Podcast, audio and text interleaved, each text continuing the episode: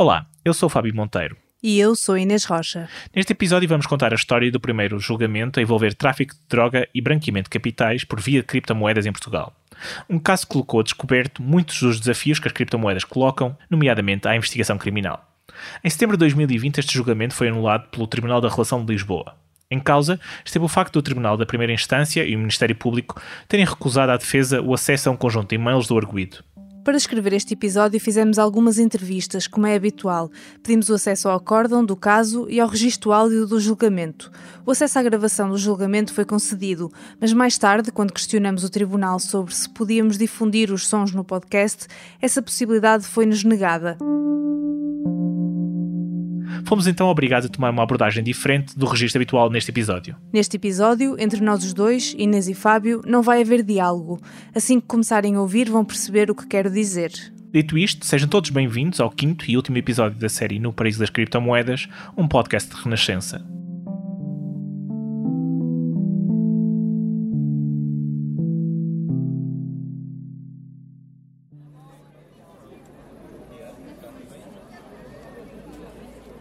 28 de junho de 2017, Vila Real. Por volta das 20 horas, um grupo de inspectores da Polícia Judiciária chega ao centro da cidade. Tinham planeado apanhar Pedro e Rita à noite. Queriam garantir que os suspeitos estavam em casa, mas esqueceram-se de olhar para o calendário. É dia de festa na cidade, dia de São Pedro. As ruas estão apinhadas de gente. Às 22 horas, a fadista Marisa vai atuar na praça do município. O inspetor da PJ, Ricardo David, percebe que, tendo em conta as movimentações, será difícil perceber se os suspeitos estão ou não em casa. Mesmo assim, decide proceder com a busca. Os agentes tocam a campainha, mas ninguém atende. Forçam a entrada e encontram a casa vazia. Um pouco por todo lado há drogas espalhadas: ecstasy, diamba, MDMA, AX. Muito AX. Encontram também cerca de 30 mil euros em notas. De acordo com as evidências, a mesa da sala é o local de confecção. É ali que é batido o AX, prensado, selado a vácuo para depois ser remetido pelo correio. As encomendas são remetidas pelo CTT para todo o mundo.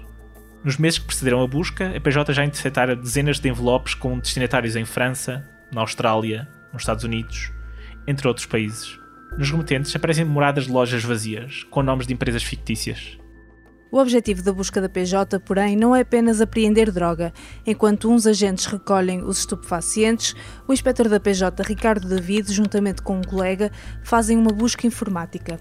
Encontram quatro computadores ligados. Assim que percebem qual é o principal, retiram as passwords que estão guardadas na memória RAM do computador e apreendem duas bitcoins. Pedro deixará aberta no browser a página Local Bitcoins, um site que permite a venda direta de criptomoedas a outros utilizadores.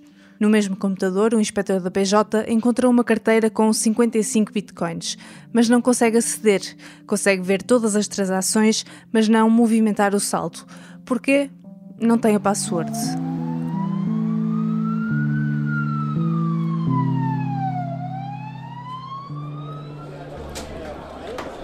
O julgamento de Pedro e Rita só arranca passados quase dois anos, em abril de 2019. Até então, Pedro aguarda em prisão preventiva. Em cima da mesa estão dois crimes: tráfico de estupefacientes e branqueamento de capitais. Com uma particularidade: os capitais, na sua maioria, são criptomoedas. A tese defendida pelo Ministério Público é que o casal vendia estupefacientes em pelo menos dois mercados de droga da Dark Web, Alphabet Market e Dream Market. Os lucros obtidos nessa atividade teriam passado por um mixer de bitcoins, daí para uma conta física no computador de Pedro e daí para várias contas. Pedro usaria ainda a sua conta no Local Bitcoins para vender os lucros do tráfico. O informático de 32 anos confessa logo o crime do tráfico de estupefacientes. Quanto a Rita, Pedro coloca-a fora da história. Protege-a. Jura que começou a traficar às escondidas e quando Rita descobriu, sempre se mostrou contra a atividade. Quanto à acusação de branqueamento de capitais, Pedro declara-se sempre inocente. Garante que nunca usou dinheiro do tráfico e que todas as bitcoins apreendidas, tanto na carteira física como nas várias contas online, vinham de atividades lícitas, de mineração e trading, algo que fazia há anos.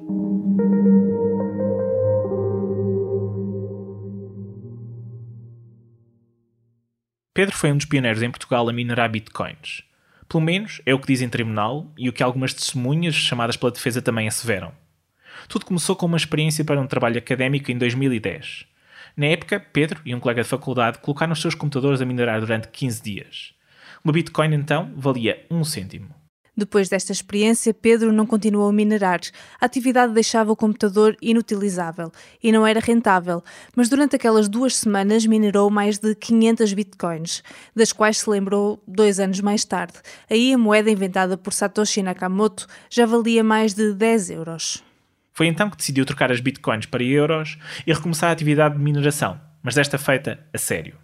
Num armazém do pai montou uma farm, mas a mineração utilizava tanta energia que as faturas da eletricidade dispararam, causando moça nos lucros. Em fevereiro de 2015, o pai de Pedro recebeu uma fatura para pagar de 6.205 euros de eletricidade. Meses depois, o filho parou de minerar. Mas Pedro continuou a fazer trading, a trocar criptomoedas por outras moedas. Na época, consumia vários tipos de drogas e estava a gastar muito dinheiro a comprá-las. Foi o pior erro da minha vida, confesso em julgamento.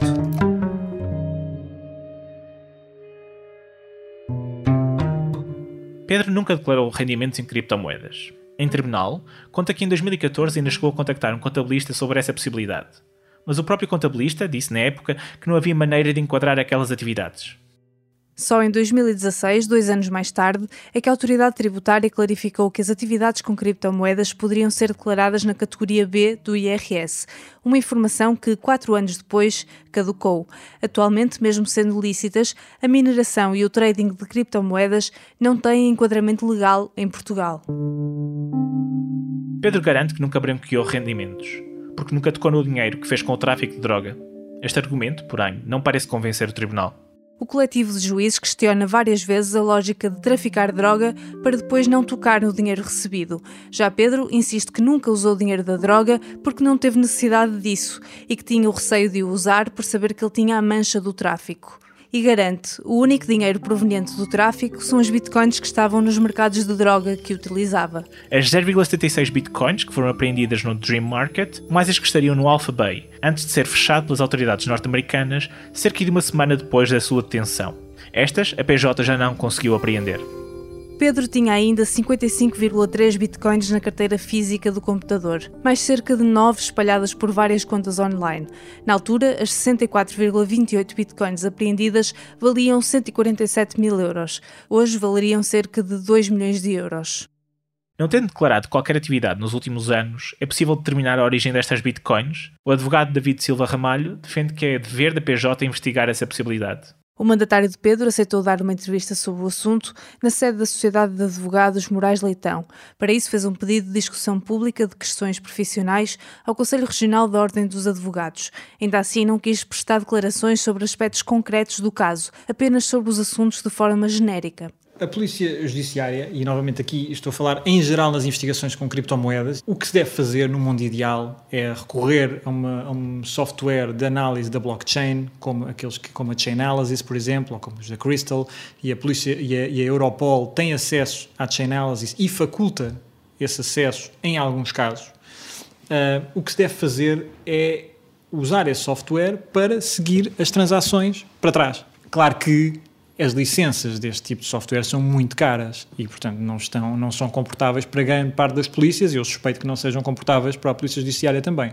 A PJ não tem acesso direto a essas ferramentas. Quando é necessário, socorre-se da Europol ou outras congêneres, mas o advogado afirma que há outras maneiras de investigar. O que se deve fazer e o que se costuma fazer nestas investigações, é isso que dizem as boas práticas, se a defesa diz que provém da mineração, que provém do trading, deve ver se há ou não indícios suficientemente fortes de que elas de facto provêm desse, dessas fontes. Mas quando não é possível provar a origem lícita do dinheiro apreendido, a lei portuguesa assume que ele vem da prática criminosa. Há uma presunção de que todos os rendimentos obtidos cinco anos antes da prática criminosa que não estejam em conformidade com os rendimentos declarados são ilícitos. E essa presunção deve, pode ser afastada pelo arguído, se ele provar a origem ilícita desses valores, mas uh, se não for, uh, poderá o valor ser declarado perdido a favor do Estado. É particularmente difícil provar que as criptomoedas têm uma origem ilícita. Na verdade, dizer-se que, o que, que as bitcoins vão ser perdidas por questões de conformidade com o rendimento declarado, esquece que bitcoins e outras criptomoedas frequentemente não são declaradas e não são declaradas porque não têm de ser.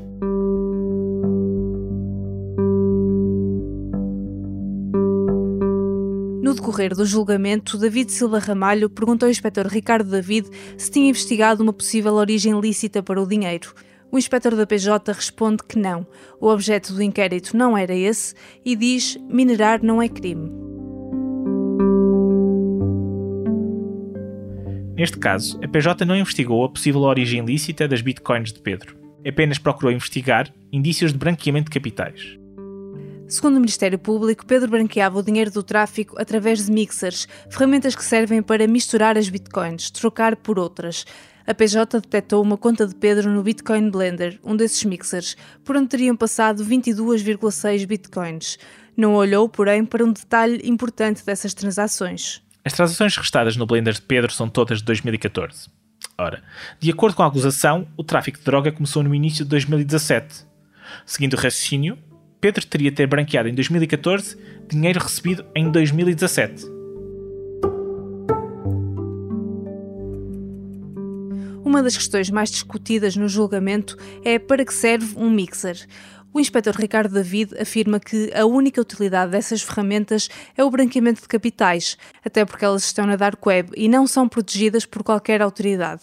Já a defesa argumenta que a mistura de bitcoins pode ser usada também como medida de segurança. Pedro conta que utilizou o Bitcoin Blender para manter a privacidade. No passado, já fora hackeado, por ter feito pagamentos e compras. Na altura, roubaram-lhe 10 bitcoins. Mas podiam ter roubado tudo, diz em tribunal. Pedro explica que utilizar o Blender é uma maneira de fazer um pagamento a uma pessoa, misturar, e a pessoa não consegue realmente saber quantas bitcoins nós temos. Então, para que serve afinal um mixer? António Vilaça Pacheco, autor do livro Bitcoin, tudo o que precisa de saber sobre o mundo das criptomoedas, diz que nunca usou um blender, mas vê uma vantagem legítima nos misturadores de criptomoedas. Eu vejo uma utilidade no que diz respeito à privacidade. Uh, no que diz respeito a uh, ninguém tem que saber uh, quanto dinheiro é que eu tenho e aonde. Ok? Um, ehm, porque, ao contrário do que muita gente pensa, por exemplo, a Bitcoin não, é, não é anónima, não é confidencial, como as pessoas pensam que é. A Bitcoin tem, tem um, um endereço que é público. E esse endereço público permite-nos ir à net, à, à, blockchain da Bitcoin, introduzir esse endereço e saber exatamente qual é a quantia que lá está e quais são as transferências que essa pessoa está a fazer. É como se tivéssemos um extrato bancário online constantemente. E, e se nós uh, já achamos que às vezes devíamos ter mais privacidade nos nossos dados, eu consigo ver utilidade em também não termos uh, sempre à mostra a nossa carteira, não é? Porque é perigoso, apesar de tudo.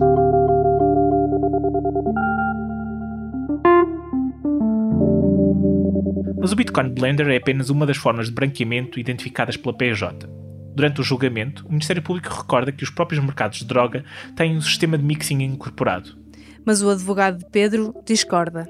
É possível sustentar e alguns têm no feito, têm sustentado que há, que há branqueamento. Eu, na qualidade, e aqui não falo como advogado, falo como, uh, digamos, estudioso destes temas, acho que não, acho que não, porque o branqueamento tem de ser uma conduta autonomizável, que tenha um conteúdo de desvalor autónomo. E, portanto, se nós, o, neste caso, o desvalor do branqueamento é consumido pelo próprio tráfico, há apenas uma ação. Tudo se passa naquele, naquele meio, nem é possível, aliás, fazer de maneira diferente para quem quiser vender naqueles mercados. E, portanto, é difícil de sustentar, a meu ver, com correção jurídica, mas, mas isto, é, isto depende de orientações dogmáticas que se siga. Há orientações válidas em ambos os sentidos, mas é, é difícil sustentar aqui que há um desvalor autónomo do branqueamento. Parece-me que, parece que está tudo consumido no primeiro. Pedro ainda é acusado de uma terceira forma de branqueamento, de utilizar o site Local Bitcoins, uma espécie de OLX das criptomoedas, para trocar bitcoins do tráfico por euros. O Ministério Público chega a esta conclusão através da análise de e-mails do arguído, aos quais a defesa não teve acesso.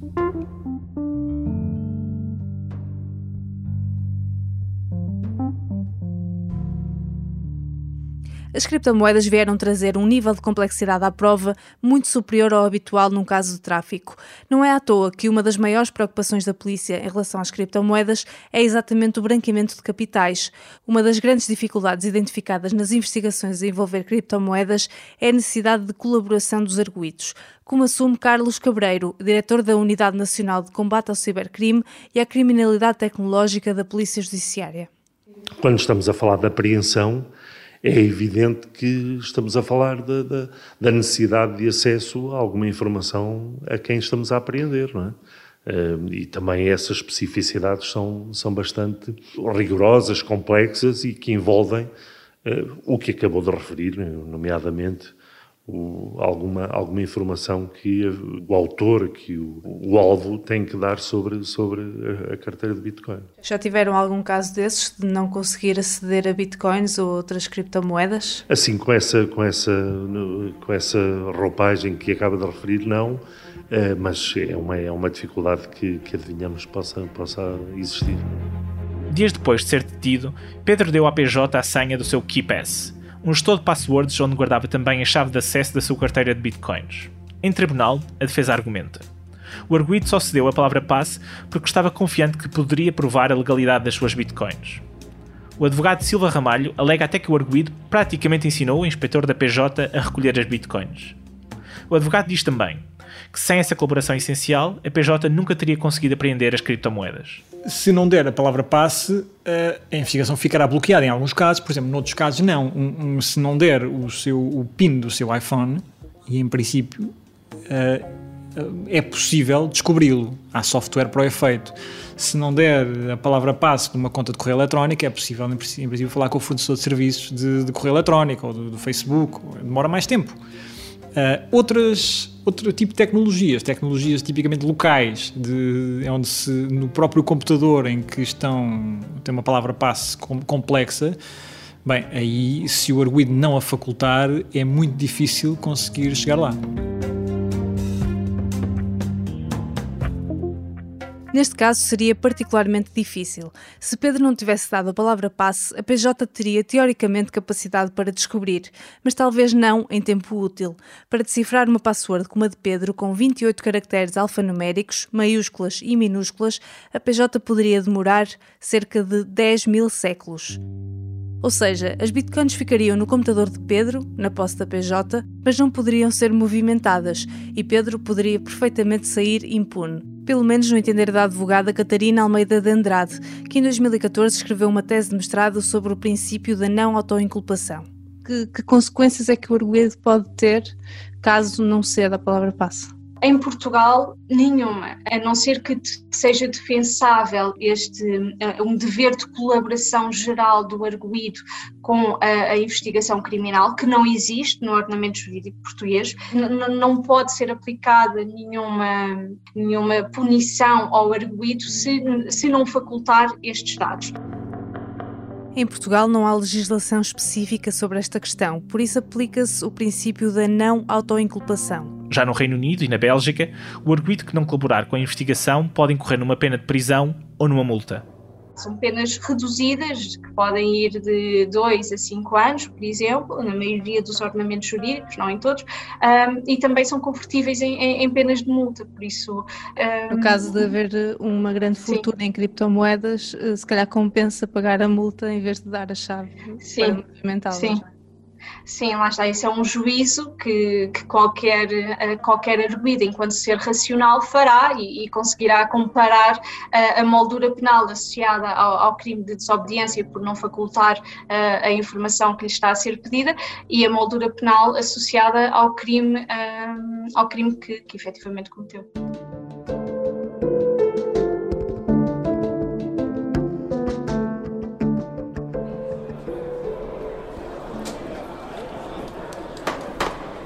Após vários meses de julgamento, em novembro de 2019, o coletivo de juízes do Tribunal de Primeira Instância decide absolver Rita de ambos os crimes. Quanto a Pedro, que nesta altura está em prisão preventiva há dois anos e quatro meses, é condenado a seis anos e quatro meses de prisão.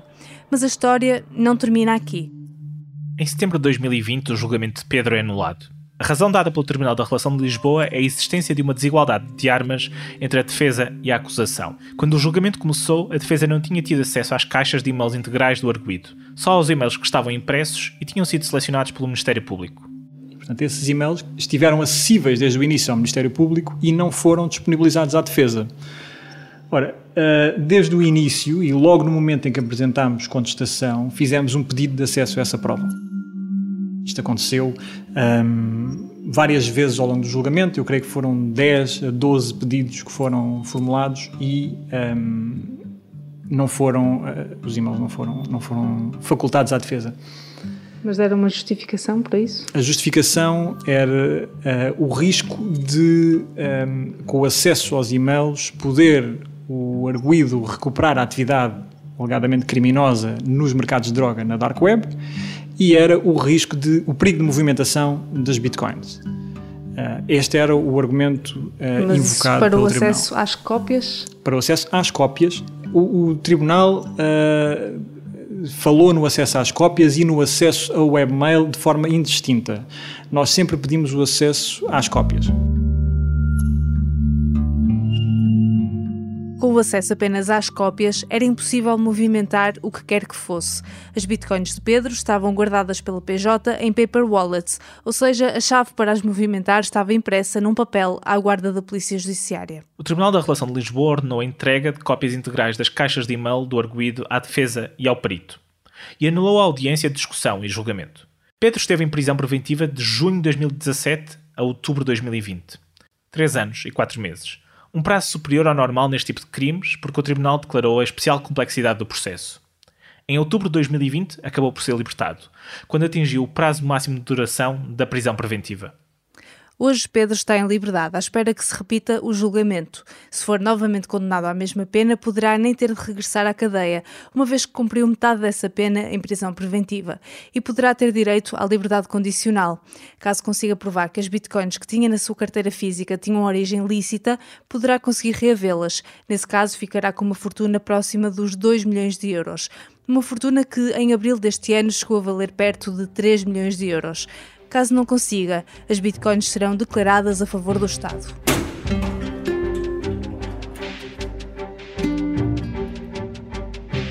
E assim chegamos ao fim do podcast no Paraíso das Criptomoedas. Passados nove meses e muitos percalços, conseguimos. Mesmo com os constrangimentos provocados pela pandemia, este podcast nasceu.